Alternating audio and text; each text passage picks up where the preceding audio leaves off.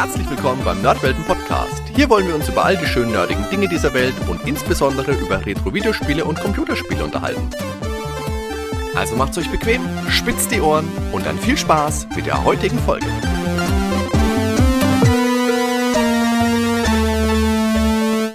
Servus Ben. Moin, Hadi. Heute ist es also mal soweit. Heute wollen wir uns über ein Konsolenspiel unterhalten und wir haben uns dafür Mega Man ausgesucht.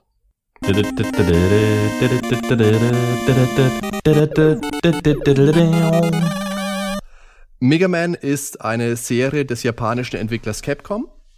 Der Name setzt sich zusammen aus Capsule und Computers. Das ist eine Anspielung auf die Arcade-Geräte, die die Firma zu Beginn ihrer Karriere produziert hat. Die hat viele bekannte Franchises rausgehauen, unter anderem natürlich Resident Evil oder Street Fighter und eben Mega Man, den man als, ja, als Maskottchen von Capcom bezeichnen kann. Durchaus, ja. In Japan hieß er Rockman. Das ist natürlich eine Anspielung auf die Musikrichtung, aber auch auf das Schere-Stein-Papier-System, das bei den Bosskämpfen verwendet wird. Man kann ja von den Bossen letztendlich die Fähigkeiten übernehmen, ne? Und jeder Boss hat äh, eben eine Schwachstelle gegen eine Waffe von einem anderen Boss. Ja, also Mega Man hat einen Waffenarm, er springt und schießt durch die Level, die kann man sich am Anfang in einem Menü auswählen. Die Spiele sind bekannt für ihren Schwierigkeitsgrad. Sie sind voller Gegner. Die Levels sind relativ abwechslungsreich aufgebaut. Es gibt viele Abgründe, die man durch geschickte und gut getimte Sprünge überwinden muss. Und natürlich die klassische Musik. Mega Man lebt von seiner sehr einprägsamen, mitreißenden Musik. Am Ende jedes Levels wartet dann ein Bossgegner, dessen Waffe, wie du schon gesagt hast, Mega Man aufnehmen kann und dann auch verwenden kann. Und das mit der geilen Musik, das fing ja schon im Prinzip beim ersten Teil an. Ne? Sofort mit dem ersten Teil, also, genau. Ja, fantastisch. Die Reihe ist extrem langlebig und beständig. Bisher sind über 50 Spiele erschienen, die irgendwie irgendwas mit Mega Man zu tun haben. Es gab in Japan dieses hm, Rockman Brettspiel für das Famicom. es gab Fighting-Spiele, Power Fighters hießen, glaube ich, zwei Teile. Gab es auch in der Arcade. Rollenspiel mhm. fürs N64, für den Game Boy Advance, für ach, alle möglichen Systeme. Für den PC sind ja auch Mega Man-Spiele erschienen. Und natürlich nicht zu vergessen Mega Man Soccer für das Super Nintendo. Grauenhaft. Ja, echt? Kennst du von Screenshots, nie gezockt. Ich habe mir das damals aus Japan importiert, weil es mich einfach mal interessiert hat. Hat mich mhm. auch nicht so viel gekostet. Muss man nicht fand gespielt haben. Grafik sah es immer ganz nett aus, fand ich auf jeden Fall. Aber Capcom. Da gibt ja auch genügend Alternativen wahrscheinlich, ne? Im Fußballbereich auf dem Super Nintendo. Ja, und wesentlich bessere, auf jeden Fall. Capcom hat zu NES-Zeiten ja ähnlich wie Konami zahllose fantastische Reihen herausgebracht. Ja, also Capcom hat ja ähm, damals sowieso einen Hit nach dem anderen rausgehauen. Ähm, zum Beispiel die DuckTales-Reihe zu, ne? Dann Chip and Chap, Bionic Commando, äh, Darkwing Duck, Ghosts and Goblins, also alles, was Capcom angefasst hat, wurde automatisch schon fast ein Hit, kann man sagen. Ja. Es sind ja auch viele Disney-Spiele jetzt gewesen, was du da aufgezählt hast. DuckTales 1, 2, Chip and Chap. Ja. Das hat sich ja später auch so fortgesetzt. Ne? Wenn du mal guckst auf dem Super Nintendo, haben sie dann ja zum Beispiel Aladdin rausgebracht. Mhm. Ähm, dann das Mickey Mouse Spiel, ne? Ähm, Magic Kid, nee, wie, wie heißt das? Magic Kid. Magical nee. Quest, doch, doch, stimmt schon. Doch, ah, mhm. ja, genau, genau. Alles sehr gute Spiele, wenn du mich fragst. Ja, auf jeden Fall. Ich glaube, das würde jeder unterschreiben. Der ja. erste Mega Man-Teil ist 1987 für das NES erschienen. Ich wollte jetzt mal den offiziellen Namen nochmal verwenden. Le NES. Das NES. der Leiter der Spieleentwicklung war Akira Kitamura, der unter anderem Mega Man 1 bis 3 geleitet hat. Er hat allerdings Capcom dann vor dem Release von Mega Man 3 auch verlassen. Hat dann die mhm. Firma Takeru mitgegründet, die Kokoron und Little Samson für das NES entwickelt hat. Beide weisen starke Mega Man-Einflüsse auf.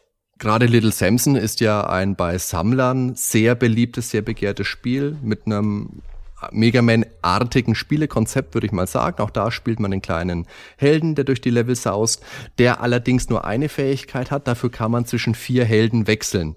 Da gibt's eine Maus, einen Drachen, einen Roboter und den erwähnten Samson.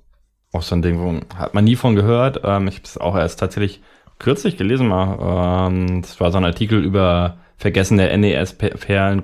Habe ich mal angezockt und ich fand es echt genial. Ähm, war vom halben Jahr oder so. Leider noch nicht durchgespielt, aber das werde ich definitiv nachholen, weil das Spiel hat mich auch geflasht von Anfang an gleich. Das Problem war einfach, dass es erst 1993 in Europa erschienen ist und da hat kein Hahn mehr nach dem NES gekräht. Ja. Plus, äh, damals zum Beispiel Harvest Moon, ne, kam ja auch schon, als das N64 parallel rauskam. Und das war ziemlich erfolgreich. Also das muss jetzt nicht unbedingt äh, ein Grund sein. Aber wahrscheinlich fehlt auch einfach das passende Marketing, äh, das Spiel noch irgendwie wirklich populär zu machen. Ja, ich denke, das ist natürlich auch einfach ein Punkt, wenn ein Entwickler schon auch Spiele für eine neue Plattform entwickelt, warum soll er dann noch viel Geld in Werbung ja. für, ein, für eine alte Plattform reinpumpen? Ja, schade eigentlich, dass es nicht paar Jahre früher kam, weil auf jeden Fall wert gewesen. Hätte es verdient gehabt, auf jeden Fall. Großartiges Spiel, toll gemacht. Akira Kitamura hat sich heute, wie gesagt, zurückgezogen.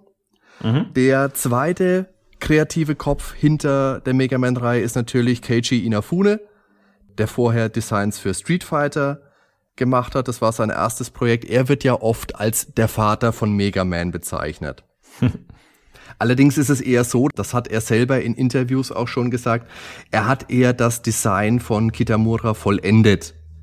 Aber er hat viele andere Charaktere aus dem Mega Man-Universum und Feinde ersonnen, die Farbe Blau für Mega Man wurde gewählt, da diese von der 56-farbigen Palette des NES die meisten Schattierungen aufgewiesen hat und man damit einfach die meisten Details mit reinbauen konnte. Clever. Ursprünglich soll es wohl auch, ähm, also es gab halt so ein Brainstorming quasi, da hat man einen Namen gesucht. Da kamen dann eben Vorschläge wie zum Beispiel Mighty Kid auf den Tisch, äh, Knuckle Kid oder auch Rainbow Battle Kid komischerweise alles mit Kit im Namen, ne? Mhm. Wobei Rainbow Battle Kit ähm, war da jetzt die Besonderheit, da hat man sich eben schon direkt auf diesen Farbwechsel bezogen, ne, von den Waffen. Ja, das können wir nochmal kurz erklären, aber wahrscheinlich wissen es alle, wenn man halt eine Waffe vom Bossgegner übernimmt, dann ändert sich damit auch jeweils das ganze Design von Mega Man. Da wird er von blau zu grün, äh, gelb, rot, was es eben alles gibt. Jede Waffe hat eine andere Farbe quasi. Genau. Daher war das schon ganz passend mit dem Regenbogen.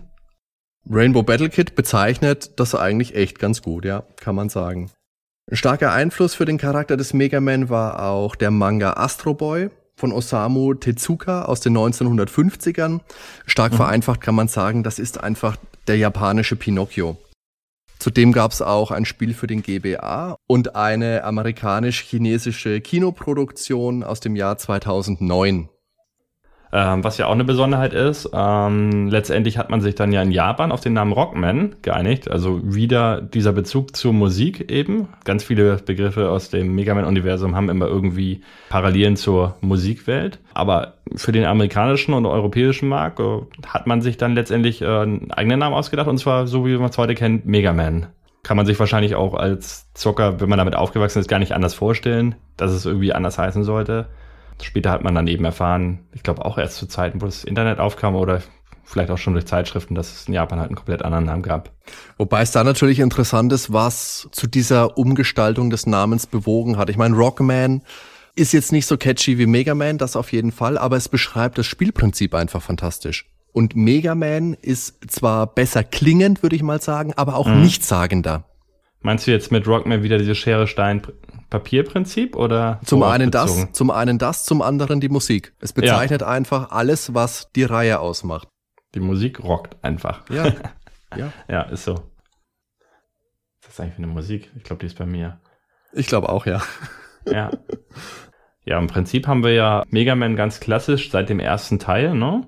Hat sich das Spielprinzip ja durchgehalten. Also es ging immer darum, Dr. Wily hat, ähm, ja gut, im ersten Teil sind es sechs danach dann immer acht Robotermeister, schickt er raus, eben um die Stadt oder Welt zu unterjochen, zu erobern, ne? Mhm. Und hat früher in seiner Vergangenheit mit Dr. Light zusammengearbeitet, also das waren mal ehemalige Kollegen. Ja, und dann hat Dr. Weidi es aber irgendwie in den Kopf bekommen und ist dann evil geworden, wollte unbedingt die Welt übernehmen. Ja, letztendlich geht es halt darum, dann als Megaman diese Robotermeister zu besiegen und seine Pläne zu vereiteln. Und in den Levels findet man eben eben mal Lebensenergie, äh, Munition, womit man dann diese Spezialmunition eben, die man die, durch die Robotermeister hat, äh, kann man dann wieder aufladen. Und was noch eine Besonderheit im ersten Teil war, dass es Punkte gibt. Ähm, das hat man dann auch später komplett rausgenommen. Es konnte kein Highscore mehr in Mega Man erzielen. Ja, letztendlich hat man dann eben diese acht Robotermeister besiegt und am Ende kam dann immer die Wily Stage, die dann auch nochmal jeweils aus drei bis vier oder fünf einzelnen kleinen Mini-Stages bestand. Und zum Schluss hat man eben meistens Dr. Wily dann direkt besiegt. Diese Stages, die waren immer in einer Art Festung, meist als Totenschädel dargestellt. Genau, das ist eigentlich mit ganz wenigen Abweichungen die Ausgangssituation von jedem klassischen Mega Man-Spiel, so kann man sagen, ja. Im Prinzip hat sich dann immer nur die Art der Bossgegner geändert, ne? Und die Musik hat aber immer bei Laune gehalten. Also egal welchen Teil du spielst. Gut, jetzt nicht egal welchen Teil du spielst. Sag mal, bis Teil 4 hat mich die Reihe begeistert, danach hat sie mich irgendwie verloren. Und trotz der Beliebtheit der Reihe waren die Bewertungen in Deutschland damals ja eher, ja, zwar wohlwollend, aber niemals überragend. Die Mega Man-Spiele waren alle so im mittleren 70er-Bereich untergebracht. Mhm. 80 Prozent, glaube ich, hat nie eins bekommen und höher sowieso nicht. Gut, dass ich damals überhaupt keine Wertung hatte, ne? Weil zu dem Zeitpunkt NES habe ich noch keine Zeitschriften gelesen. Ich habe die Spiele gespielt und sie haben mir mega Spaß gemacht. Das war die Hauptsache. Ja, auf jeden Fall. D darum geht's ja im Endeffekt aber auch. Ja. Hast du damals schon Zeitschriften aktiv gelesen zu NES-Zeiten eigentlich? Naja, das war dann schon die Zeit, wo das Super Nintendo aufkam. Also meine erste Zeitschrift, die ich damals gelesen habe, war die Videogames 192. Mhm. Da ist das Super Famicom angekündigt worden und da ist drin getestet, da ist auf jeden Fall Final Fantasy Adventure drin getestet und Final Fantasy 2 für das Super Famicom, ein kleines mhm. Special über Neo Geo Spiele, an Burning Fight kann ich mich erinnern, dass da ein Artikel zu drin war, solche Dinge. Das war so die Zeit, als ich damals angefangen habe. Cool. Mega Man 1 war da aber natürlich schon eine ganze Weile draußen. Du hast ja. vorhin ja schon mal gesagt, im ersten Mega Man Teil gibt es sechs Bossgegner. Mhm. Sechs Robotermeister. Diese sind im ersten Teil noch relativ klassisch, auch elementar mit benannt, mit Iceman, Fireman, Elecman, Gutsman, Bombman, Cutman. Das sind die ersten sechs. Und wie mhm. du auch schon gesagt hast, jeder Boss hat einen Punktewert der angezeigt wird bei der Auswahl. Ich glaube, es sind 10.000 Punkte pro Boss, die man bekommt. Und das ist danach aus der Serie aber auch gestrichen, gestrichen worden, weil es keiner gebraucht hat. Ich glaube, man hat auch Punkte bekommen, wenn man Gegner abgeschossen hat in den Levels dann, ne? oder? Ja, na klar. Aber ist ein überflüssiges Feature eigentlich. Braucht man nicht wirklich. Ja, bei Mega Man 1 hast du die Punkteanzeige mitten im Bildschirm stehen. Und ja. Mega Man 1 war auch der Teil, in dem Dr. Lights Haushaltsroboter gleich mit eingeführt wurde. Das war das kleine blonde Mädchen namens Roll. Rock and Roll. Aber die haben sie ja in Deutschland, glaube ich, auch so gelassen, ne? Mit Roll. Ja, die müsste so heißen. Aber natürlich in der japanischen Version der Zusammenhang wieder geil. Ne? Rockman, Roll, ein da paar ist ja Wortspiele, ja. Generell gibt's, generell gibt's im Japanischen ja sehr, sehr viele Anspielungen auf Musik. Bass gab's dann später noch in einem Spin-off, Spin-off sein Hund Treble alles Anspielungen an Musik. Gab es ja. auch noch viel mehr. Die Level im ersten Mega Man sind relativ kurz, knackig schwer sowieso, klar. Und die Hintergründe sind noch sehr detailarm. Aber wie gesagt, das Spiel stammt aus dem Jahr 1987. Aber der Schwierigkeitsgrad, der war ja echt nochmal einen ganzen Tick, Tick schwieriger als die anderen Teile. Ne? Mega Man 1 ja. war schon fies. Vor allem diese Verschwinde-Plattformen haben mich sehr gefrustet damals. Also was mich ja jedes Mal total gefrustet hat, das waren diese Gegner vorm Bossraum, äh, wo du dann noch über die Leiter musst. Selbst wenn du beim Boss drauf gehst, musst du ja nochmal durch diesen Vorraum, den haben sie ja Gott sei Dank auch in allen weiteren Teilen rausgenommen. Und es war fast unmöglich, da durchzukommen, ohne auch nur einmal getroffen zu werden. Mhm. Äh, du bist dann quasi immer mit ein bisschen weniger Energie in den Bosskampf gegangen. Was natürlich ein großer Nachteil ist, weil die Bosskämpfe, da hast du jedes Futzelchen gebraucht. Ja, also ich fand es teilweise schon unfair. Im Gegensatz zu allen anderen Mega Man-Teilen danach. Die sind schwer, aber äh, gut machbar. Allein dadurch, dass du dir dann äh, in den späteren Teilen eben Energietanks holen kannst. Aber das gehen wir nochmal nachher bei den einzelnen Teilen drauf ein, was da die Änderungen im Einzelnen Ganz genau. Sind. Die Musik im Mega Man 1 stammt von Manami Matsume. Besonders hervorheben möchte ich die Musik von Elecmans Stage. Das ist nämlich die, die mich am meisten begeistert hat, die mir am längsten im Ohr geblieben ist und die aber echt ein unverschämter Abklatsch von Journey's Faithfully ist. Die ersten Klänge eins zu eins übernommen. Das ist, aber das war damals einfach eine andere Zeit. Ich glaube einfach, die Musikindustrie hatte Videospiele damals nicht so auf dem Radar. Und ich hab's, hast mir letztens gezeigt, ne, ähm, den Unterschied. Und ich hätte das so, glaube ich, gar nicht gemerkt, selbst wenn ich das andere Lied äh, gehört hätte. Weil das eine ist halt ganz schnell, das andere langsam, aber es ist exakt dieselbe Tonfolge. Ja, aber, ja. ja, schon krass. aber Capcom ist ja da, glaube ich, eh ein bisschen ein Kandidat, die öfters mal einfach sich links und rechts in der Musikindustrie bedient haben und Sachen, ja, mehr oder weniger geklaut haben, muss man schon sagen. Da gibt's so einiges, aber wollten wir uns das wahrscheinlich auch bewahren für unseren nächsten Jetzt können wir schon mal so ein bisschen Foreshadowing machen, wie du immer so schön sagst, ne? Ja, also ich, nächste Musikfolge eventuell. Ah, eine Musik. Schon mal die Leute so ein bisschen anteasern. Da kommt noch einiges, sagen wir so. Genau, und die Manami Mitsume, die hat dann auch wieder Musik bei Mega Man 10 beigesteuert. Da haben sie sich ja, glaube ich, so ziemlich alles wieder mit an Bord geholt, was jemals für Mega Man Musik gemacht hat. Und sie war auch beim Team von Mighty Number no. 9 dabei. Das ist ein Mega Man Nachfolgeprojekt, kann man es mal nennen. Als der Inafune dann nach langen, langen Jahren Capcom mal verlassen hat, hat er eine eigene Firma gegründet. Da kommen wir dann später nochmal zu. Und Manami war mit dabei. War denn die Musik wenigstens gut von dem Spiel? Oder war die auch nur, es geht so? Eher Richtung es geht so. Es ist nicht die klassische mitreißende Mega Man Musik und vor allem nicht die Musik, die man erwartet, wenn die Creme de la Creme der Capcom Mega Man Entwickler aufeinander trifft. Das ist ja heute generell ein Problem, ne? Sag mal ein Spiel, wo du so heute sagst, bam, das ist der Soundtrack, den höre ich jetzt rauf und runter, weil die Melodien einfach so geile Ohrwürmer sind. Damals halt Mega Man oder so ähnlich. Das vermisse ich so ein bisschen. Also was ich sehr gerne gehört habe oder auch wenn wir Pen and Paper Rollenspiel gespielt haben, was immer wieder geht, ist der Skyrim Soundtrack. Gerade das ja. Titelstück oder das Titelstück zu Oblivion auch. Gut, das sind andere Tracks, da hast Aber du schon Das hörst recht. du ja auch nur der Atmosphäre wirklich wegen, ne? Also du, wenn du gerade wenn du so ein Rollenspiel äh, spielst, dann hast du halt diese geile Rollenspielatmosphäre und kannst das gut im Hintergrund laufen lassen. Ja. Me genau. Mega Man kannst du ja nicht, äh, stell dir mal vor, du musst so ein Mega Man Stück irgendwie fünf, sechs Minuten am Stück hören. Ähm, Im Spiel nimmst du es nicht wahr. Wenn du so hörst, wären die schon recht schnell sehr monoton und äh, doch äh, eintönig, ne? Aber im Spiel damals halt gut geflutscht. Wobei es bei Mega Man natürlich auch Stücke gibt, die mega abwechslungsreich sind. Mega Man 2, Wily Stage ist das klassische mhm. Beispiel. Mhm. Das ist gehypt, gefeiertes Stück, wenn du irgendwo Internetforen, YouTube unterwegs bist. Und zu Recht, das ist abwechslungsreich, das ist super melodiös, super, super mhm. gutes Stück. Und ja. da gibt's viele. Aber gut, die Länge wurde auch immer, ähm, also Teil 1 war da noch so ein bisschen zurückhaltend. Ne? Die Stücke waren wirklich noch sehr kurze Loops teilweise. Ab Teil 2 wurde es dann schon länger. Ähm, und Teil 3 eigentlich haben sie noch mehr Abwechslung reingebracht. Also wenn du da anguckst, bis mal ein Stück dann wieder von Anfang beginnt, äh, geht mindestens meistens eine Minute ins Land ungefähr. Bei Teil 2 waren es teilweise auch wirklich nur 30 Sekunden bei einigen Liedern und dann wiederholt sich schon wieder komplett von Anfang. Aber diese 30 Sekunden waren halt auch mega Ohrwürmer, wie du schon sagst. Aber ich muss auch sagen, die Musik von Mega Man 1, es gab für Mega Man, es gab ja Mega Man auch auf dem Game Boy. Das waren ja. immer so Zusammenwürfe aus zwei Mega Man Spielen und das erste Mega Man Spiel, Dr. Wily's Revenge, war eine Kombination aus Mega Man 1 und Mega Man 2 vom NES. Mhm. Und das hatte eben wieder die klassische Musik aus dem ersten Teil in den Stages mit dabei.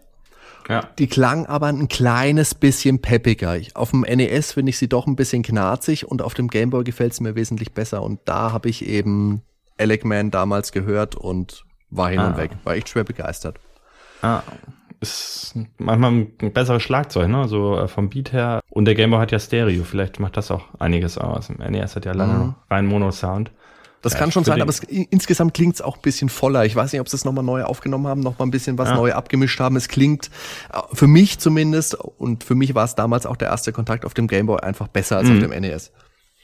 Das geht mir jetzt aber sowieso äh, bei viel, vielen Mega Man Tracks so, wenn ich mir da die äh, NES-Version und die Gameboy-Version anhöre. Ich finde schwer, mich da zu entscheiden, welches ich tatsächlich besser finde. Ich bin da noch so am Hin und Her mit mir selber.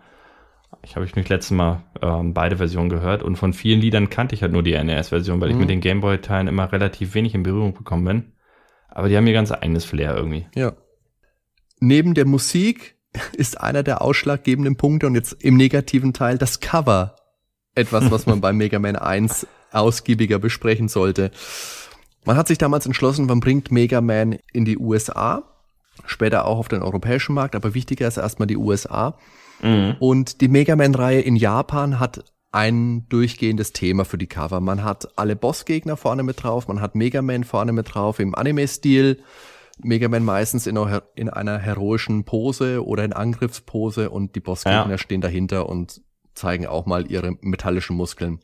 Ja, und jetzt hat man sich damals gedacht, okay Leute, wir bringen das Spiel in die USA und man hat ein Cover gebraucht. Also hat man eiligst einen Illustrator gesucht. Ich glaube, das war so eine mehr oder weniger Übernachtgeschichte. Ja, und rauskam ein mittelalter Typ in Gelb und Blau mit einer Pistole in der Hand. Ah, oh man. Das Teil ist so abgefeiert worden im Internet über die Jahre, dass ähm, der dann tatsächlich auch als spielbarer Charakter in Street Fighter X Tekken auswählbar war. Ja, geile Geschichte. Weil man sich manchmal echt fragt bei einigen NES-Spielen, ne, was da damals in die Designer gerade in Amerika gefahren ist. Gerade in Amerika, ja. ja. In Europa hat man einen eher realistischen Stil gewählt, mhm. aber es sah trotzdem besser aus. Die Frage ist aber, warum wollte man von diesem Anime-Stil überhaupt weg? Damals waren Anime, Animes natürlich nicht so verbreitet, wie sie es heute sind. Heute hast du in jedem Kindernachmittagsprogramm ja. mindestens 60 Prozent Animes mit drin. Und früher in Deutschland zumindest, in den 80ern, als ich jung war, Bim Bambino, kam neben mhm. Masters of the Universe halt, was dies, die Kickers kam, glaube ich, später, aber. Ja. Aber die Sache ist ja eher die, wir wussten damals nicht, dass es Animes sind. Es wurde ja nie so bezeichnet. Es war ja alles, was du geguckt hast, war einfach Zeichentrick. Da hast du also vollkommen recht. Saber Rider, wollte ich sagen, war der Anime, der uns damals am meisten beeindruckt hat. Aber auch ja. die Biene Maya ist eine japanisch-deutsche Kooperation. Ja, auch Heidi hat, hat, man geguckt. Genau, richtig, Heidi, genau das gleiche. Dann äh, Mila Superstar, ne? Mila kann fliegen. Das kam ja. derzeit auch schon. Miyuki natürlich, für die Spanner ähm, unter uns, das hast du immer geguckt. Ich habe Anne mit den roten Haaren geguckt. Das sind ja alle, also diese ganzen Serien überhaupt, da kamen ganz viele so mit äh, diese Dramaserien, ne? Wo es mhm. dann immer um irgendwelche Kinder, die in Schicksalsschläge erleiden müssen. Ah, ich habe da, da habe ich lieber He-Man geguckt. Ja, ich auch. Ähm, damals ja. Aber heute schätze ich die anderen Serien mehr. Also He-Man kannst du ja auch kaum noch angucken heute. Also die Originalserie ist so trashig, aber als Kind hat einen die Story oder so überhaupt nicht interessiert. Das Schlimme, ist, das Schlimme ist, dass He-Man früher wirklich billig produziert war. Die hatten ja. ihre also die hatten für viele Aufnahmen einfach ein paar Standardzeichnungen, die sie immer wieder verwendet haben, Großaufnahmen von Gesichtern ja. oder der wegrennende Skeletor und das ist in jed jeder Folge einfach drangekommen. Ist mir als Kind nicht aufgefallen. Also für mich war He-Man und äh, Saber Rider auf einer grafischen Qualität aus meiner ja. Kinderaugensicht und Dinger heute vergleich. Gut, Saber Rider kannst du von der Story auch nicht mehr angucken heutzutage. Ja, aber sieht natürlich um Längen besser aus. Um Längen besser. Aber He-Man hatte damals alles, was du als kleiner Junge einfach haben wolltest. Große, muskulöse Typen wie Conan den Barbar, Laser, Schwerter, Kampftiger, Fahrzeuge, es war einfach alles da. Und das Gute Musik hatten sie beide. Auf jeden Fall. Nur kostet Saber Rider die DVD heute im Laden Unsummen, wenn ja. du dir die Komplettbox kaufen willst. He-Man dagegen ist erschwinglich. Okay.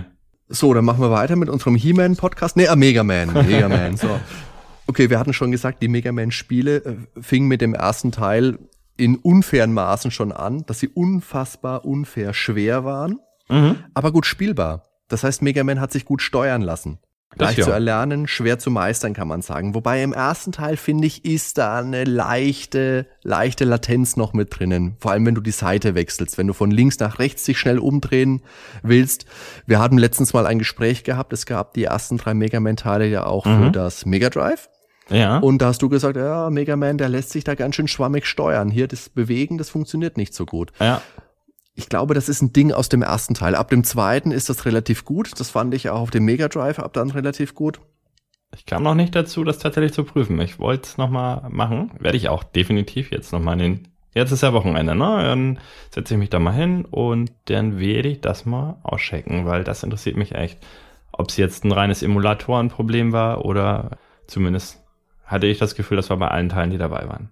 Und Mega Man prägte ja auch mit den amerikanischen Begriff Nintendo Hard, also Nintendo schwer, was man hauptsächlich für Spiele wie Castlevania oder Ninja Gaiden hm. verwendet hat. Also diese Spiele, die man wirklich, wo man ja. sich die Zähne dran ausbeißen konnte. Ich würde die Aussage so jetzt aber nicht unterstützen, weil äh, spätestens ab Mega Man 2 war es halt echt machbar. Einmal durch das Passwortsystem. Musstest du nicht immer wieder von Anfang an anfangen, wie bei, äh, meinetwegen Castlevania jetzt. Aber du konntest dir halt das äh, Leben wesentlich einfacher machen, dadurch, dass du eben äh, gesagt hast, ich mach den Level nochmal, nimm nochmal zwei Energietanks mit und dann konntest du eigentlich jeden Level schaffen. Was aber für alle diese Nintendo Hard Spiele zutrifft oder überhaupt für Nintendo oder NES Spiele der damaligen Zeit, mit der rechten Taste mit A bist du gesprungen und mit B mit der linken Taste hast du geschossen. Das ist damals einfach in Stein gemeißelt gewesen. Ja, mehr brauchtest du auch damals nicht für Spielspaß. Zwei Tasten, Steuerkreuz und gut. Auf dem C64 sogar nur eine Taste. Meistens. Ja, gut, da können wir über den Spielspaß uns nochmal streiten. Ne? nein. Ja, nein. Also NES war da schon deutlich qualitativer. Also ich finde grafisch haben mir viele Sachen auf dem C64 damals besser gefallen. Alleine, wenn wir auf unsere Maniac Mansion Folge verweisen. Maniac Mansion auf dem C64 gefällt mir deutlich besser als auf dem NES. Dem würde ich überhaupt nicht widersprechen, weil es ist einfach die viel bessere Version, ja.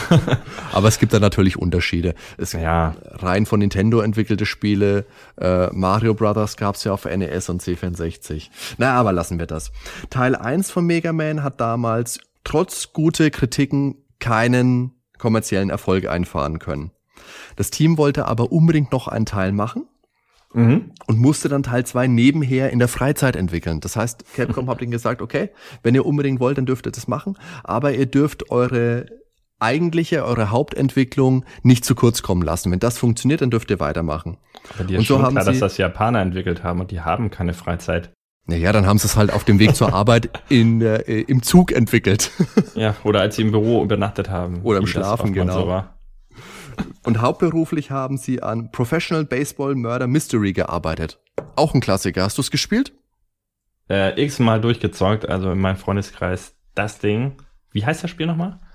Professional Baseball Murder Mystery, Ben, das musst du kennen. Also natürlich Nein. kräht kein Hahn danach, habe ich auch das erste Mal gelesen, als ich mich jetzt hier damit beschäftigt habe und habe mir auch nicht mal die Mühe gemacht, es zu recherchieren, weil es mich nicht interessiert. Ja. Aber es ist ein Capcom-Spiel. Was ist denn da los? Capcom, ich habe vorhin gesagt, Capcom macht nur Hits. Also muss es doch ein Hit sein.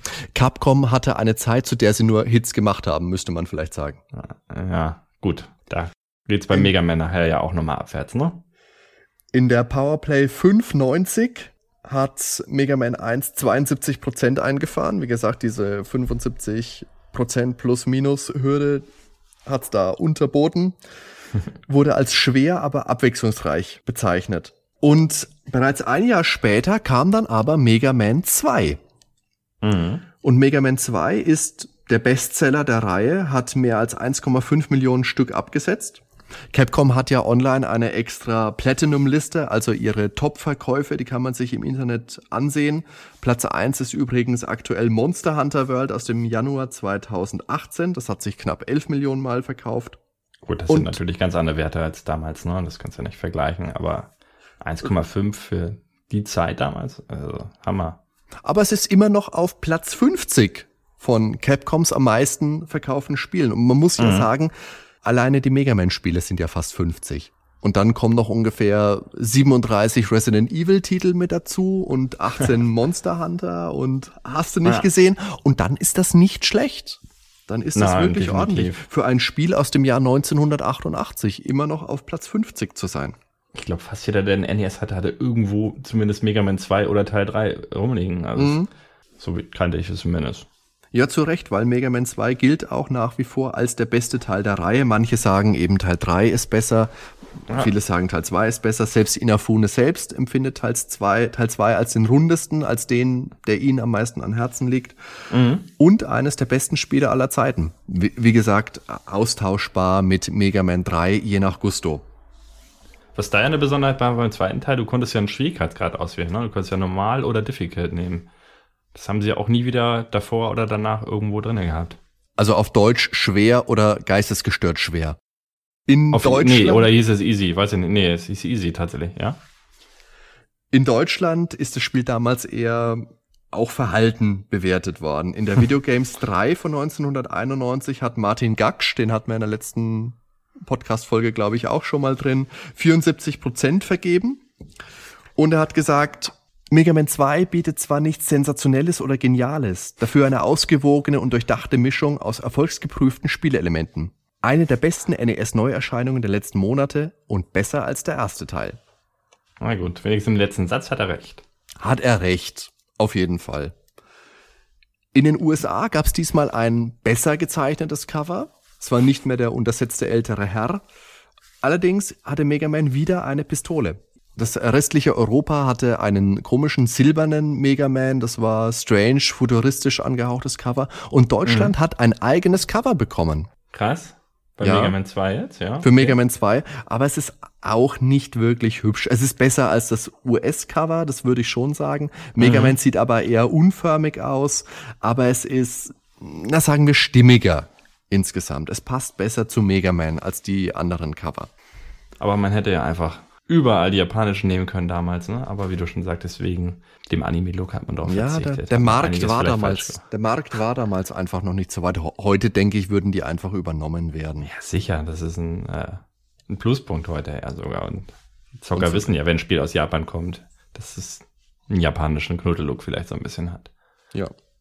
Ja, was wir ja vorhin schon mal gesagt hatten, ne? Ähm, diese Energietanks, die ich jetzt mehrmals erwähnt hatte, äh, womit man sich das Leben halt deutlich einfacher machen kann. Die wurden das erste Mal eingeführt in Mega Man 2. Das heißt, du konntest dann ins Menü wechseln, konntest diesen Tank benutzen und hattest dann, egal wie wenig Energie du hast, wieder komplett volle Energie einmal. Sehr hilfreich. Ähm, und man konnte sogar mehrere davon aufsammeln. War nicht in allen Leveln, in einigen waren sie. Aber du kannst halt auch äh, bei Mega Man, wenn du ein Level schon geschafft hast, das heißt, du hast den Robotermeister besiegt, kannst du denselben Level trotzdem nochmal durchspielen. Ähm, einfach um dich da ja, startklar quasi für die nächste Stage zu machen und dann kannst du dich da so ein bisschen aufbauen. Und was auch sehr, sehr wichtig war für den Erfolg von Mega Man 2, sicher auch äh, mitverantwortlich, dass es ein Passwortsystem endlich eingeführt hat. Noch besser wäre natürlich Batteriespeicher gegeben, aber äh, gewesen. Aber das gab es halt damals in der Form nur bei Zelda auf dem NES fast ausschließlich. Aber es war, glaube ich, ein relativ einfaches Passwortsystem äh, nicht mit Groß- und Kleinschreibung und hast du nicht gesehen, wie man das zum Beispiel bei Battle of Olympus oder bei Metroid hatte, wo man sich einen Buchstaben vertan hatte, dann kannst du den ganzen Spielstand äh, vergessen. Es war sehr einprägsam. Ich glaube damals noch mit Zahlen bei Teil 2. Ab Teil 3 haben sie dann so farbige Bobbel eingeführt. Das war auch ganz cool. War gut aufzuschreiben und hast auch schnell wieder reingehauen, wenn du, ähm, also konntest du schnell wieder eintippen, die Passwörter, dass du sofort wieder drin warst im Spiel. Dann hat man bei Mega Man 2 das erste Mal Designvorschläge mit reingenommen von Fans. Und da sagte Inafune in einem Interview 2007, dass es da zum Beispiel auch Preise gab für besonders gute Vorschläge. Mega Man Musikkassetten damals noch. Aber bestimmt auch eine coole Sache, wenn man sowas zu Hause im Regal stehen hat. Auf jeden Fall. Wir haben ja schon gesagt, in Mega Man 2 gab es dann acht Robotermeister und auch dafür, dass es der zweite Teil war, schon ein bisschen traurig, kann man fast sagen. Man hat jetzt schon die erste Wiederholung mit drin, weil man jetzt Heatman mit reingebracht hat im Mega Man 2 und im ersten Mega Man Flame Man hatte. Also hat sich schon die Feuerthematik im zweiten Teil wiederholt. Ist natürlich schwierig bei so einer langlebigen Reihe und das wird man auch noch öfter sehen, dass man eisbasierte und feuerbasierte Gegner hat. Aber ja. gleich im zweiten Teil ging es damit los. Was aber hier bei uns da damals, glaube ich, niemand wusste, weil wir kannten alle nur Mega Man 2. Weil ich kannte jetzt wirklich keinen, der irgendwie Mega Man 1 hatte. Das habe ich dann erst viel, viel später kennengelernt. Also so gesehen war es für mich damals persönlich nicht schlimm. Das ist schön. Und die Musik im zweiten Teil stammt von Takashi Tataishi. Ich hoffe, ich habe das jetzt richtig ausgesprochen. Mhm. Und auch die Komponisten haben, wie gesagt, dann häufig durchgewechselt bei Mega Man, aber nicht zum Nachteil der Reihe. Ja, in Mega Man 3 aus dem Jahre 1990 haben wir dann auch wieder einige neue Features. Zum einen kann Mega Man auf dem Boden rutschen, also sliden. Mhm. Dann bekommt er Rush, den Hund, an die Seite gestellt. Rush natürlich auch ein kleiner augenzwinkender Vermerk an die Band Rush. Bekannte Prog-Rock-Band, auch sehr empfehlenswert. Tom Sawyer als Anspieltipp, wer es gleich mal googeln möchte. Der nach und nach mehr Fähigkeiten bekommt. Das heißt, der Hund kann als Trampolin genutzt werden als mhm. Flugzeug, als Hoverboard sozusagen. Und auch Protoman wurde in Mega Man 3 eingeführt. Ja. Ein mysteriöser Miniboss. In Japan hieß er Blues nach der Musikrichtung. Du hattest ja schon bei Mega Man 2 angesprochen, dass es Fanvorschläge gab für Bossdesigns. Das gab es in Mega Man 3 dann auch wieder. Mhm. Es gab 50.000 Fanvorschläge, grob. Ja, und auch der dritte Teil wurde sehr gut angenommen. Ich wollte noch mal zurückkommen. Ähm, du hattest ja jetzt Rush angesprochen, ne? Aber in Mega Man 1 und ich glaube so, äh, in Mega Man 2 und ich glaube sogar in Teil 1 gab es ja schon ähnliche Fähigkeiten, auf die wir jetzt noch gar nicht eingegangen sind. Also du hattest dann ja eben nicht nur die Gegnerwaffen von den Bossen, sondern hast in den Levels teilweise auch Items oder ich glaube, es war einfach, war wenn 2. du bestimmte Level geschafft hast, ne? Dann genau. Das war ab Mega Man 2. Da konntest du drei Items einsammeln ja. und ab Mega Man 3 hat dann der Rush diese Funktion übernommen. Ja, und die Items, die waren halt, war schon sehr ähnlich, aber da hat man diesen Items quasi ein Gesicht gegeben, wenn man so will. Ein genau. süßes Hundegesicht. Mega Man 3 wird oft auch als sehr, sehr gut bezeichnet, als bestes Spiel der Reihe von vielen. Von mir zum aber, Beispiel. aber auch oft als sehr schwer gerügt. Laut Inafune selbst wurde das Entwicklerteam gezwungen, das Spiel zu veröffentlichen, bevor sie wirklich fertig damit waren und bevor sie zufrieden damit waren. Okay. Was ja besonders interessant ist, weil wie gesagt, viele, auch du, sagen ja, es ist der beste Teil. Ich Was wäre dann wohl daraus geworden, wenn es fertig gewesen wäre? Mir ist es damals auch nicht aufgefallen oder mir hat damals auch nichts gefehlt. Das hat ein Freund von mir, das haben wir mhm. oft gespielt. Das hat uns viel Spaß gemacht. Ich würde jetzt aus dem Stegreif sagen, Mega Man 2 war schwerer als 3. Also zumindest auf dem Normalmodus, auf dem Easy-Modus vielleicht leichter, aber ich, Mega Man 3 ist ein Spiel, was man ohne Probleme, denke ich mal, auf der Originalkonsole durchschaffen kann, ohne dass man da wie bei äh, Castlevania 3, ähm, das kann ich nur in einigen Levels spielen, indem ich ständig alle paar Sekunden save und wieder load mache, weil auf dem Emulator, ich komme damit sonst nicht klar. Also das Spiel so unfair, Teil 3. Ähm, aber bei Mega Man, nö, also finde ich jetzt nicht so extrem schwer gut, dass sie es so gelassen haben und nicht irgendwie leichter gemacht haben, der Herausforderung wegen.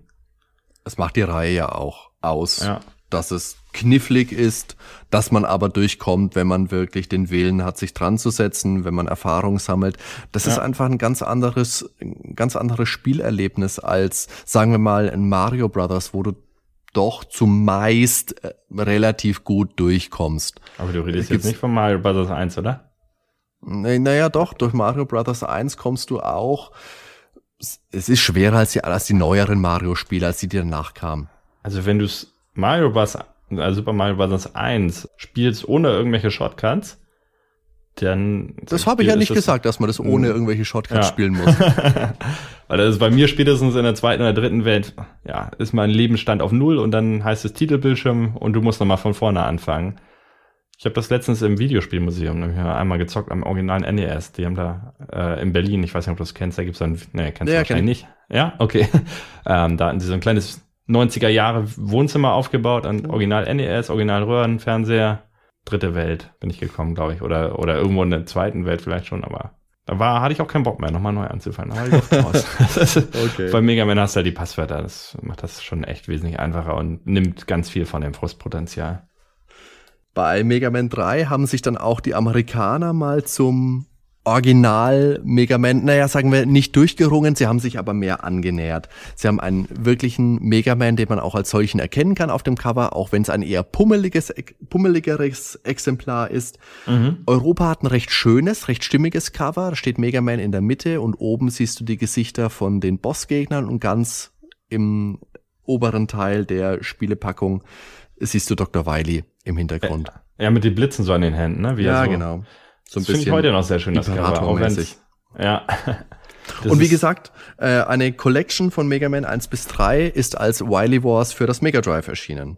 Also eigentlich im Prinzip, äh, wie gesagt, bis auf das Problem mit der Steuerung, aber das müssen wir nochmal wirklich testen, ob das wirklich äh, ja, ein Problem ist. Aber die Hintergründe haben sie ein bisschen aufgefrischt, äh, hat mehr Farben. Ähm, den Sound haben sie auch sehr geil abgemischt, muss ich sagen. Also ja sehr gut eingefangen, den Original-Soundtrack. Nur ein Jahr später erschien dann Mega Man 4 und das galt so als der Beginn des Abstiegs der Qualität von Mega Man, weil es eher stagniert hat. Obwohl es auch damals ganz gut angenommen würde. Mhm. Wie ich gesagt, fand's großartig. Wie gesagt, Teil 3 und Teil 4 lagen ein Jahr auseinander. In Deutschland gab es da aber ein bisschen Schwierigkeiten mit Import- und Vertreibungsproblemen. Deshalb sind die sehr kurz nacheinander rausgekommen. Du hast beispielsweise Tests in aufeinanderfolgenden Videogames-Ausgaben. Der Videogames 2 und der Videogames 6 von 1992. Deshalb aufeinander folgen, weil die Videogames vorher vierteljährlich erschienen ist und ab Ausgabe 6 dann monatlich. Mhm. Allerdings ein ordentlicher Grafikschub war nochmal spürbar. Ja, ich habe das Spiel ja damals im Original besessen. Ich weiß, dass ich als Kind total fasziniert war von diesem Anime-Intro, äh, wo du dann siehst, äh, wie er seine Augen öffnet auf diesen, in diesem Labor. Da habe ich meinen Nachbarn das erzählt. Oh, hier voll das geile Intro, äh, super geiles Spiel. Und er meint dann, äh, Das kannst du doch nicht sagen, nur wegen dem Intro, dass das ein geiles Spiel ist. Hat er sich da so ein bisschen aufgeregt. Nur. auch so eine Story, die werde ich nie vergessen. Aber ich fand das ganze Spiel eigentlich ziemlich gut und ich fand den Soundtrack auch noch äh, sehr gut. Also ich habe im Internet oftmals schon Kritiken von anderen Leuten gelesen, die den Soundtrack nicht so gut fanden. Mhm. Aber ich finde, der äh, ist fast gleichzusetzen mit zwei und drei noch. Also gerade die äh, Ringman Stage, Brightman hat extrem geile Musik setzt sich ganz knapp hinter Teil 3 und 2. Aber meiner Meinung nach ein richtig geiles Game noch. Ab 5 ging es dann für mich abwärts. Mega Man 4 bringt ja auch gleich zwei große Neuerungen mit. Zum einen den aufladbaren Schuss. Mhm.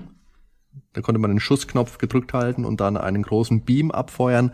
Das haben ja viele Leute dann im Verlauf als den großen Niedergang der Serie bezeichnet, weil es einfach zu mächtig war, diese Waffe. Du konntest dich einfach ein bisschen verstecken, konntest aufladen, konntest oft auch mhm. durch Wände durchschießen damit und so ganz viele Gegner einfach umnieten.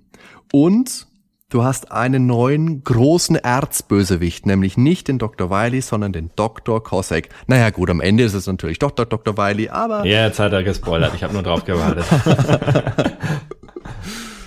Und deswegen hast du am Ende auch nach dem großen Schloss ein zweites Schloss, das du durchkämmen musst. Das fand ich extrem cool, ehrlich gesagt, weil das war ein cooler die Twist, Endstages, ja. Äh, ja. Und dann tut sich da nochmal eine komplett neue Festung auf.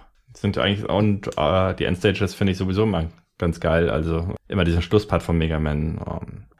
In Japan gab es dann noch extra Design-Contests für Fans. Also es ist wirklich ausgeschrieben worden, ey, schickt eure Vorschläge, weil sie es ja eh die ganze Zeit schon gemacht haben. Mhm.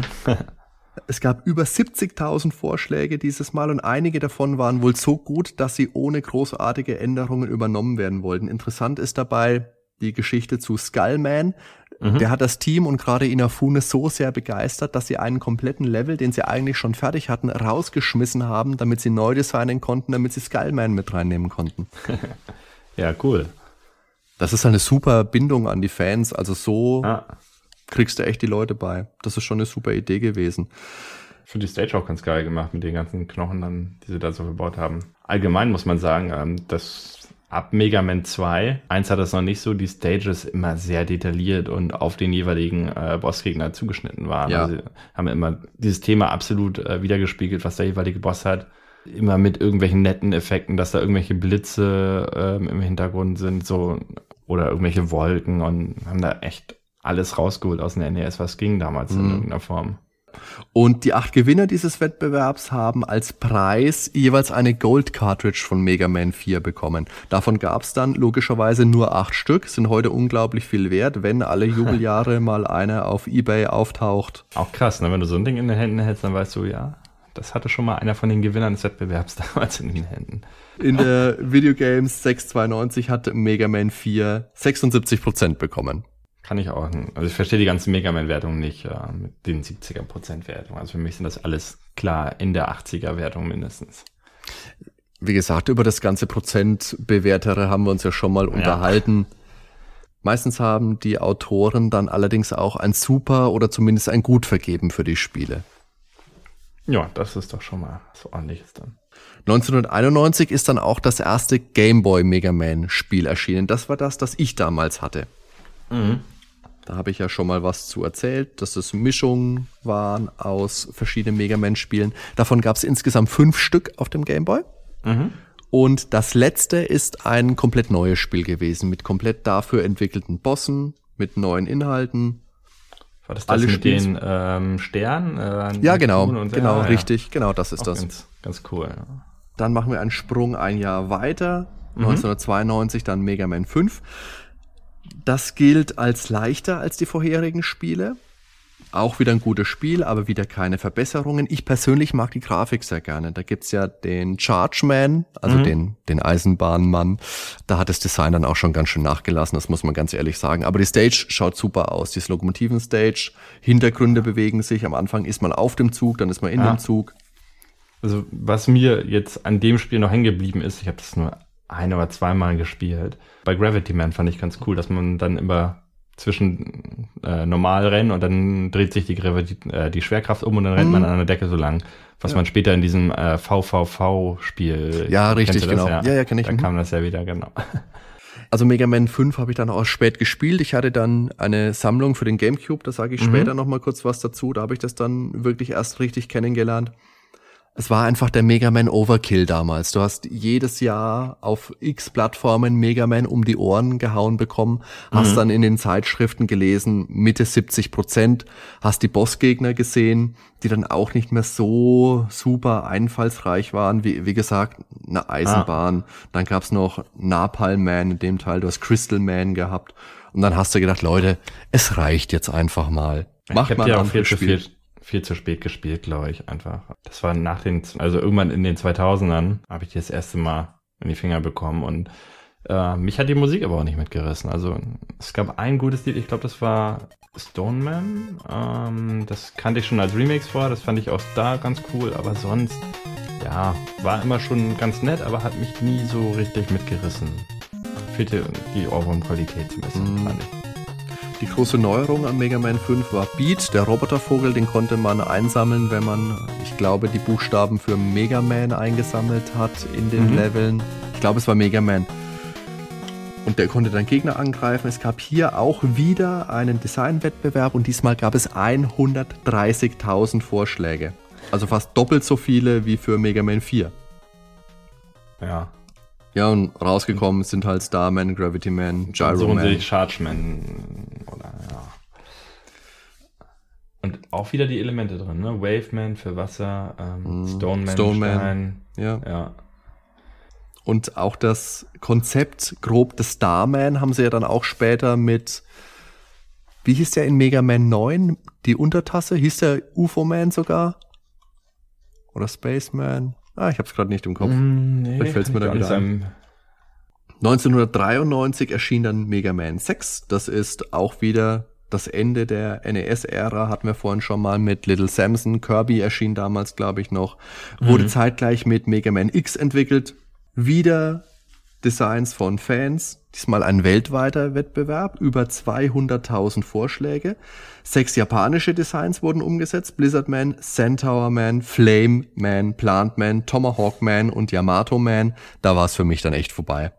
Und zwei aus Nordamerika, die sind über die Nintendo Power damals gelaufen und rausgekommen sind Nightman und Windman. Mhm. In Europa ist Mega Man 6 damals nicht mehr erschienen als Einzeltitel erst 2013 für die Virtual Console. Okay. Und vorher konnte man das aber zumindest als Import für den GameCube, für PS2 und für Xbox auf der Mega Man Anniversary Collection spielen. Das ist eine Sammlung gewesen, das sind die damaligen klassischen Mega Man Spiele drauf gewesen, Mega Man 1 bis inklusive 8 und die Mega Man Power Battle Spiele. Ah.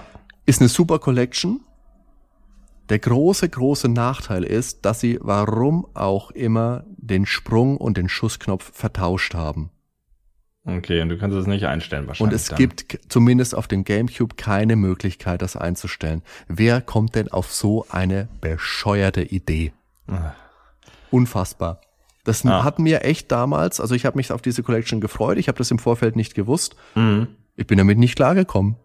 Ich das verstehe es aber auch nicht. Eine Funktion, um eine freie Tastenbelegung einzubauen, das ist ein Aufwand, den mache ich dir wahrscheinlich sogar innerhalb von fünf Minuten da rein ins Game. Verstehe ich nicht. Ich weiß nicht, ob das vielleicht am Design des GameCube Controllers lag. Das hat ja einen relativ großen mm. A-Knopf und einen eher kleinen B-Knopf. Aber trotzdem, ich sehe da keine Schwierigkeit.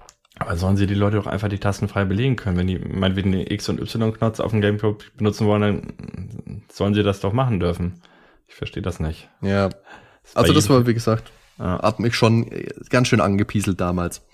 1993, also im gleichen Jahr, kam dann eben auch Mega Man X raus für das Super Nintendo. Das ist jetzt ein Spin-off, das gehört nicht zur Hauptreihe, hat aber durch die neue Plattform auch viel, viel frischen Wind reingeblasen ins Mega Man Franchise. Ja, und für mich einer der besten Teile mit zwei und drei zusammen. Ja. Und die Nachfolger fand halt ich auch noch geil, ähm, aber Mega Man X1, das war halt auch wieder so ein Oberhammer, wo wirklich alles stimmte. Ja, vor allem hat's halt noch die klassischen Mega Man Einflüsse, aber es ist viel, viel mehr auf Action getrimmt und die wird auch viel besser präsentiert. Allein die Stage am Flughafen, wo dann, wo du durch diesen Tower rennst und plötzlich die Scheiben bersten, bevor du gegen den Gegner kämpfst, den Endgegner mhm. kämpfst. Das war einfach super gemacht. Da habe ich eine Story vom Kumpel, der hat damals das gezockt, wohl auf dem Super Nintendo und bei ihm im Haus, äh, die Eltern, die hatten wohl irgendwelche Handwerker da und haben da Arbeiten gemacht im Haus. Okay. Da haben sie wohl die Mucke gehört und fragten ihn, oh, was ist denn das für geile Rockmucke hier? Ja, hier, Mega Man X3, geht Ja, richtig ja, ja. ab. So. äh, Mega Man X1 meine ich, Ja. nicht 3, ja. Für das Super Nintendo erschien dann auch noch ein klassischer Mega Man-Teil, Mega Man 7. Mhm. Allerdings erst 1995. Da waren dann neu dabei Bass und Treble, also wie gesagt wieder Musikreferenz. Ja, klassisches Gameplay, neue Grafik, neuer Soundgewand. Es wurde allerdings sehr verhalten angenommen, einfach weil es ein viel langsameres, viel gemächlicheres Spielprinzip war als bei Mega Man X. Und Mhm. dagegen hat es einfach abgestunken. Auch hier gab es wieder Vorschläge von Fans für die Bossgegner und diesmal waren es circa 220.000. Also nochmal ein ordentlicher Sprung nach oben. Ja, ist, ist kein schlechtes Spiel. Also ich finde es immer noch besser als 5 und 6, muss ich sagen. Hm?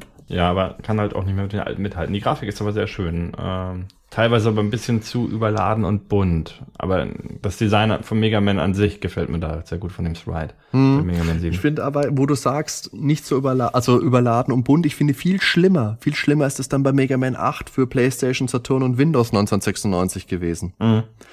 Hier gab es jetzt nur noch 110.000 Fanvorschläge für Boss-Designs, also nur noch die Hälfte. Da hat man schon gemerkt, okay, jetzt schwindet das Interesse. Und du hast auch, du hast Clown Man, du hast Grenade Man, du hast Frost Man, Tengu Man, Search Man, Astro Man, da hast du nochmal so, ein- so ein Sternenprinzip mit drin. Aquaman, ist auch super einfallsreich, Freunde, bravo. Du hast Videosequenzen mit drin, du hast Sprachausgabe mit drin, also alles Features, die auf der CD-Technik basieren, was natürlich Ja. super ist, aber was eine Mega Man-Reihe natürlich nicht voranbringt. Keiner hat jemals einen Mega Man wegen der ausgefeilten Geschichte oder den Dialogen gespielt. Nö, überhaupt nicht. Das war auch eher was, was mich später immer mehr gestört hat. Auch bei dem späteren Mega Man X-Teilen, dass dann immer so ein Warning steht und dann Ja. musst du da dich entlang durch die Dialoge klicken. Ich will zocken, ich will Action, Gameplay. Da möchte ich nicht ja, aufgehalten werden beim Mega Man. Passt einfach nicht rein in die Reihe, meiner Meinung nach. Ja, und so haben es auch viele andere Leute gesehen, weil danach ist es um die klassische Mega Man-Reihe auch erstmal ziemlich still geworden. Ja. Das Problem war auch 1996 war ein Jahr, da war in der Videospielindustrie viel los. Da ist das erste Tomb Raider erschienen, Mario 64 natürlich, Resident Evil kam raus, Diablo, Civilization 2, Wing Commander 4, Alien Trilogy, Babsy 3D darf man nicht vergessen. Und Mega Man, Mega Man war halt auf dem Abstellgleis von, Ch von Chargeman. Witzig ist, was man noch erwähnen kann, ich habe ja vorhin mal diese Collection angesprochen, die ich für den GameCube hatte. Ja. Es gab auch eine Collection zeitgleich für den Game Boy Advance, die hieß Mega Man Mania und die hatte nicht die klassischen NES-Spiele mit drauf, was auch gegangen wäre auf dem Game Boy Advance ohne Probleme, sondern die hatte die Okay, Game Boy Mega Man Spiele mit drauf. Auch eine gute Idee. 2005 erschien dann noch Mega Man Powered Up für die PSP. Das war ein Remake von Teil 1 mit zwei neuen Bossen. Oilman und Time Man. Die haben sich ja ganz gut da eingefügt. Vor allem hat man Mega Man 1 nochmal schön spielbar gemacht. Also das Interesse an der Mega Man-Reihe, an dem Charakter Mega Man ist noch da gewesen, hat man festgestellt. Ja. Und dann hat man sich eben 2008 gedacht, wir bringen jetzt mal Mega Man 9 raus. Ja, als coole Download-Titel. Idee, ne? Als Download-Titel auf jeden Fall. Auch bedingt durch den Erfolg der Virtual Console der Wii, Mhm. auf der ja viele klassische Spiele aus vergangenen Zeiten erschienen sind, von NES, Mega Drive, Master System, kurzzeitig C64-Spiele, Ja. teils auch Arcade-Spiele, meine ich. Da habe ich es mir damals auch runtergeladen. Du wahrscheinlich auch, ne? Virtual? Ich auch, ja. Ja.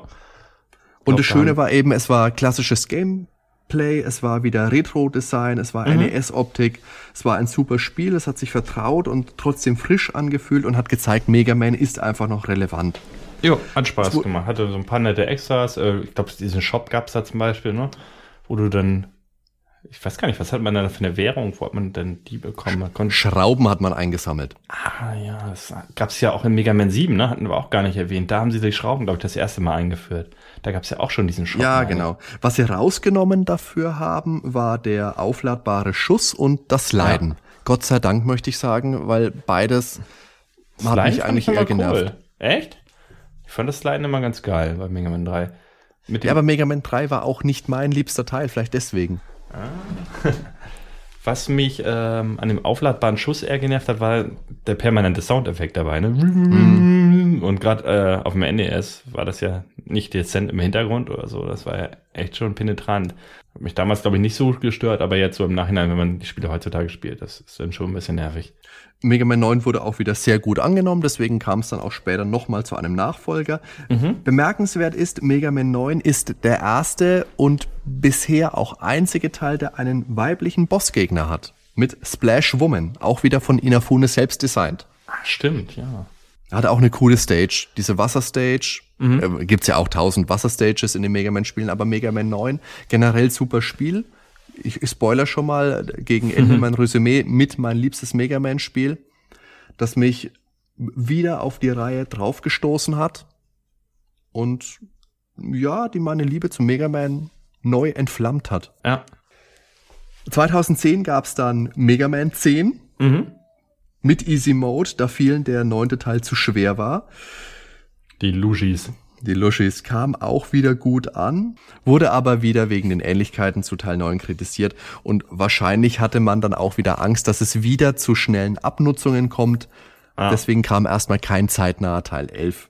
Ich find's gut, dass man aus den Fehlern der Vergangenheit gelernt hat und sich nicht gedacht hat, okay, wir müssen jetzt zackig, zackig ständig neue Mega Man-Spiele rausfeuern, sondern man sollte sich Zeit dafür nehmen. Aber irgendwann ist das halt auch mal ausgelutscht, ne, mit diesem alten. Das ist ja immer noch, glaube ich, exakt derselbe Sprite wie bei, wie seit Mega Man 1, seit dem ersten mhm. Teil, ne? Aber das ist schon krass, dass du echt zehn Spiele hast, die alle exakt denselben Sprite nutzen. Na gut, ausgenommen ähm, Super Nintendo und PlayStation. Ach ja, stimmt. In den zehn Spielen sind ja auch Super Nintendo-Teile noch mit drin, hast recht. Ja, und 2010 hat Inafune Capcom dann tatsächlich verlassen. Nach x Jahren in dieser Firma, nachdem er die Mega Man-Spiele gehegt und gepflegt hat, die ja auch mehr oder weniger sein Baby waren, mhm. hat er wirklich diesen Schritt gewagt, hat eine eigene Firma gegründet und dann 2016 Mighty Number no. 9 veröffentlicht. Mighty Number no. 9, der große Mega Man-Nachfolger von Inafune über Kickstarter finanziert im Jahr 2013. Unglaublich viel Geld eingenommen, super erfolgreich gewesen. Vier Millionen Dollar. Für die Musik auch wieder Manami Matsume von Mega Man Teil 1 mit an Bord geholt. Sollte das Spiel dann im Folgejahr 2014 bereits erscheinen. Mhm. Ja, leider dann Irrungen, Wirrungen, ewig hingezogene Entwicklungszeit bis 2016 und dann ist ein enttäuschendes Spiel bei rausgekommen. Jeder hat sich gefreut, ein neues Mega Man vom Mega Man Entwickler, frische neue Ideen, klassische Komponisten mit dabei, die die Melodien, die man seit Kindheiten liebt, vielleicht neu interpretieren oder Melodien in dem Stil mit reinbauen. Hm. Und da musst du die Gegner rammen, wenn du sie kaputt machen willst. Ernsthaft? Ja. Nee. Ich habe auch nur Schlechtes gehört über das Spiel und also erst nachdem es raus war. Ne? Also Kampagne damals hat mich auch schon interessiert. Ich war nicht aktiv dabei. Also um, mich hat ähm, der Look schon nicht vollständig überzeugt. Dieser das war stimmt. Das war der erste, äh, na wie sagt man? Das war der erste Tiefpunkt quasi dieser Look. Also übertriebene Knuddeloptik, sage ich mal. Also ich ja. habe ja nichts gegen japanischen Manga-Stil, aber ich glaube, die Augen, die waren auch gar nicht so Manga-Anime, sondern so ganz komisch. Äh mich damals überhaupt nicht angesprochen, der Look. Es ist aber, ich habe ähnliche Angst vor Bloodstained, mhm. was im Augenblick, als wir hier aufnehmen, ja noch nicht erschienen ist. Es ja. gab ja Curse of the Moon heißt, glaube mhm. ich, der Teil, der jetzt vorher als klassischer, naja, 8-Bit ja. Bonus rausgekommen ist. Das ist ein super Spiel. Das Ach, macht unglaublich Spaß. Ja. Das erinnert an Castlevania, das ist fordernd, das ist ein super Spiel. Aber wenn ich mir jetzt das Spiel so anschaue, dass das Hauptspiel ist, mhm. na, das gefällt mir überhaupt nicht. Die haben jetzt Way Forward noch an Bord geholt, weil sie merken, sie kommen mit der Entwicklung nicht so wirklich zu Potte. Da könnte jetzt vielleicht sogar noch was bei rumkommen, aber mh. Hm. Also ich fand das neue Video jetzt gar nicht so schlecht. Ähm, damals im ersten Gameplay-Video hat mir überhaupt nicht gefallen, dass das Spiel extrem slow aussah. Mhm. Als wenn sie, ja, wirklich langsam sich bewegt nur, aber das war jetzt im neuen äh, Video nicht mehr das Problem. Also es sah alles super flüssig aus, flutschig. Was mir nicht gefallen hat, war dieses übertriebene Lila. Hatten wir das nicht irgendwo letzten im anderen Podcast auch schon mal gesagt? Ich weiß es nicht, weil oder haben wir einfach nur so drüber geschnackt? Also das ist sehr viel Lila in den Hintergründen. Ähm, für mich war Castlevania immer halt äh, klassischer roter Mond, mehr so Rottöne oder orange, äh, gelb. Ja, aber das, ich denke mal, im fertigen Spiel ist da hoffentlich mehr Abwechslung drin. Also ich habe da noch eine ganz, ja, neutral eingestellte Meinung. Ich lasse mich da überzeugen gerne noch. Ich weiß nicht, ob du das kennst. Es gibt auch dieses eine Mega Man-Spiel. Ähm, das hat sogar, meine ich, Capcom dann offiziell auch rausgebracht. Also es ist rein von Fans gemacht, wo du dann zum Beispiel gegen Ryu äh, aus Street Fighter kämpfst und alle möglichen. Ähm, und jeweils eine Stage hast, wo du mit Mega Man gegen andere bekannte Charaktere kämpfst. Street Fighter X Mega Man heißt das. Ist meines Wissens nach ein Spiel, was von Fans gemacht wurde. Aber Capcom fand das anscheinend so geil, dass sie es offiziell rausgebracht haben. Ähm, wenn man danach googelt, findet man das sogar direkt auf der Capcom-Seite zum Download. Und das haben sie eben zum 25-jährigen Geburtstag jetzt veröffentlicht. Ähm, also damals, ne? 2012 kam das raus. Du hast halt wieder klassische ähm, acht Bosse, aber das sind in diesem Fall alle Street Fighter Charaktere. Das heißt, du kämpfst als Mega Man gegen Street Fighter Charaktere und jeder ähm, Charakter, egal ob das jetzt Dalsim oder Rio, Shanli ähm, oder ähnliche Charaktere sind, ähm, die haben halt alle ihre eigene Stage wieder echt nett gemacht. Sollte man sich mal anschauen, weil es kostet nichts und ist im Prinzip von der Aufmachung wie die ganzen anderen alten klassischen Mega Man Games echt gut. Ich denke, da macht man auch nichts mit verkehrt. Einfach mal runterladen, anschauen. Wenn es dir nicht gefällt, löscht es wieder. Du hast nichts verloren, weil es nichts kostet. Super. Genau. Und ist offiziell von Capcom, also muss man sich da, glaube ich, auch keine Sorgen machen, dass man sich da irgendwelche Scheiße einfängt auf dem Rechner. Genau. genau. Ja, interessant wäre es jetzt zu sehen, wohin der Weg von Inafune in Zukunft noch so geht.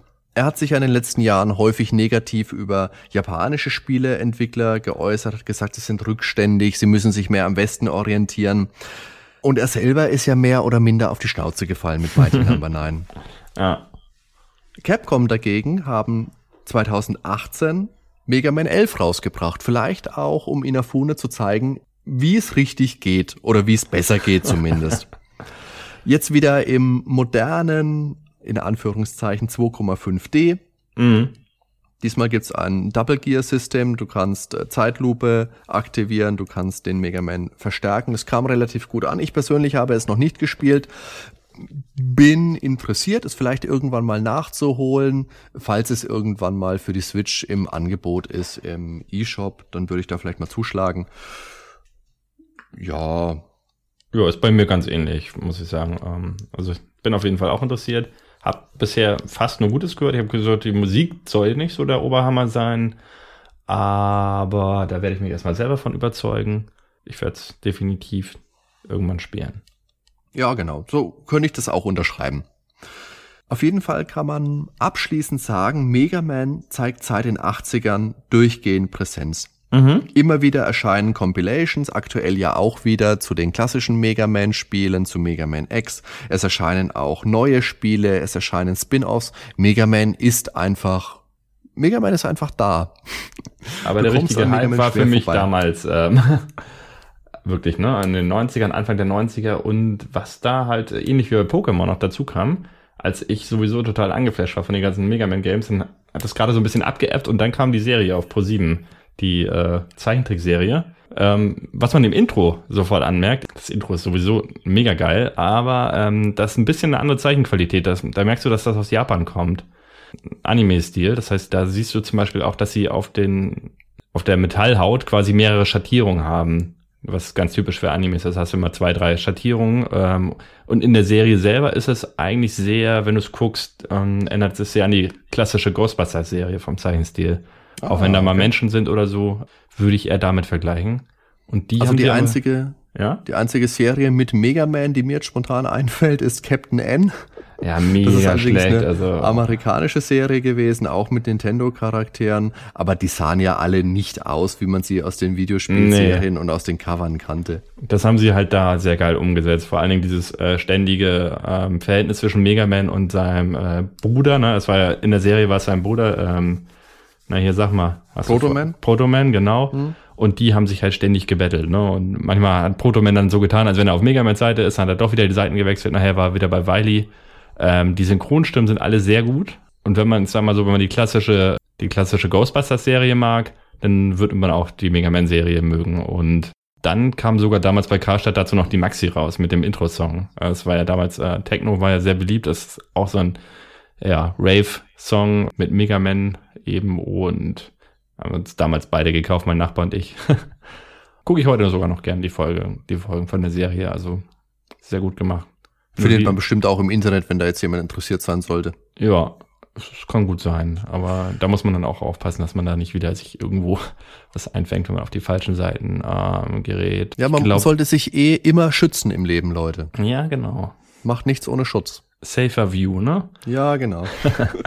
ich glaube, da gibt's auch keine DVD-Veröffentlichung bisher, wäre mir nichts bekannt. Äh, aber vielleicht muss ich nochmal googeln. So, abschließend möchte ich jetzt nochmal kurz von dir hören, was ist denn dein liebster Mega Man-Teil? Ich würde jetzt vermuten Teil 3. Teil 3 ist richtig, ja. Mhm. Ähm, einfach weil es von der Masse an Bossen für mich am geilsten ist. Also ähm, von den Stages, von der Musik. Ganz, ganz dicht gefolgt, aber von Teil 2. Und mhm. auch Teil 4. Also die sind sehr nah alle bei beieinander. Teil 2 hat natürlich die absolut geilste Wily Stage, da kommt nichts ran. Mhm. Aber dafür Teil 3 eben auch zum Beispiel Top Man, finde ich auch legendär, die Musik. Oder auch ähm, Shadow Man mit diesem coolen Bass-Intro am Anfang. Also es einfach gibt schon in beiden Spielen mega geile Sachen. Schwer sich da zu entscheiden, aber Entscheidung fällt auf drei jetzt. Oh, ich tue mir da schwer, wirklich einen Titel zu benennen. Ich, wenn ich es mir einfach machen möchte, würde ich wahrscheinlich einfach sagen Mega Man 2. Mhm. Aber Mega Man 1 hat auch einen, einen Platz in meinem Herzen, allein wegen der Musik. Vom Spiel her natürlich nicht so mhm. sehr, weil die anderen Teile viel besser sind, aber die Musik. Ah, schwierig. Ja, Mega Man 9 auch fantastisch. Mhm. 10 hat mir damals auch viel Spaß gemacht. Das sind so meine vier liebsten. Also die 8-Bit-Teile sowieso, mhm. 7 und 8 brauche ich nicht. Mhm.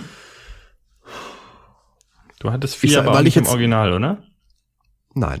Ja. Ich selber hatte ja damals auch kein NES. Ich habe dann die Teile auf der Compilation nachgeholt mit mhm. den vertauschten Knöpfen. Weil ich jetzt mal einfach nicht Teil 2 sagen will, sage ich einfach mal Mega Man 9. Einfach um was anderes zu sagen.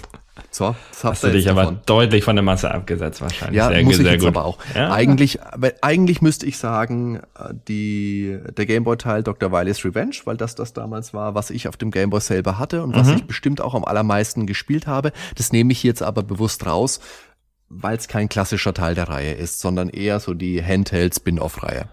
Ja gut, aber vom Gameplay her spielt die sich ja exakt und, genauso. Ja, und vereint halt mit das Beste aus Mega Man 1 und Mega Man 2. Ja, das haben die Gameboy-Teile allgemein ganz gut gemacht.